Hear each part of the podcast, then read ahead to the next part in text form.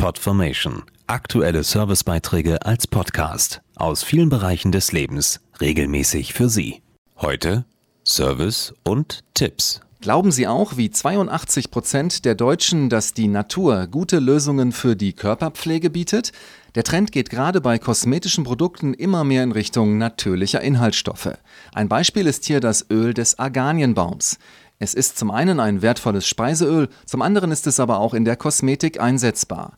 Und es kommt aus einem Land, das als Reiseziel bei vielen Deutschen ganz oben steht.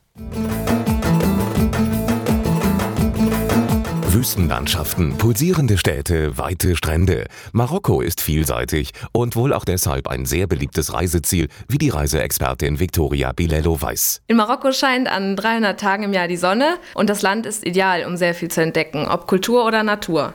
Besonders beeindruckend sind zum Beispiel die Arganienwälder im Südwesten, ein wunderschönes Schauspiel aus unendlicher Wüste und grüner Oase. Außerdem bekommt man dort einen interessanten Einblick in fremde Kulturen, weil dort auch die marokkanischen Berber leben. In Marokko sieht man, wie die Berberfrauen in Handarbeit Arganöl gewinnen. Es wird auch flüssiges Gold Marokkos genannt und zum Beispiel in Pflegeprodukten verwendet.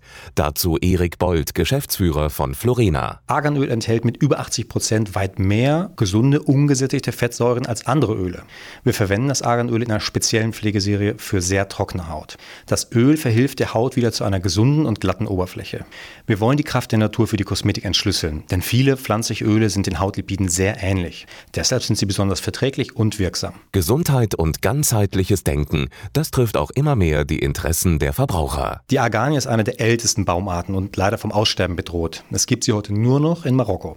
Wir unterstützen mit der Arganöl-Pflegeserie ihre Erhaltung. Wir arbeiten dazu mit einer marokkanischen Genossenschaft zusammen, die einen Teil des Umsatzes für Maßnahmen nutzt, mit denen der Arganbaum geschützt wird. Außerdem wird die Ausstattung von Schulen in der Wüstenregion verbessert.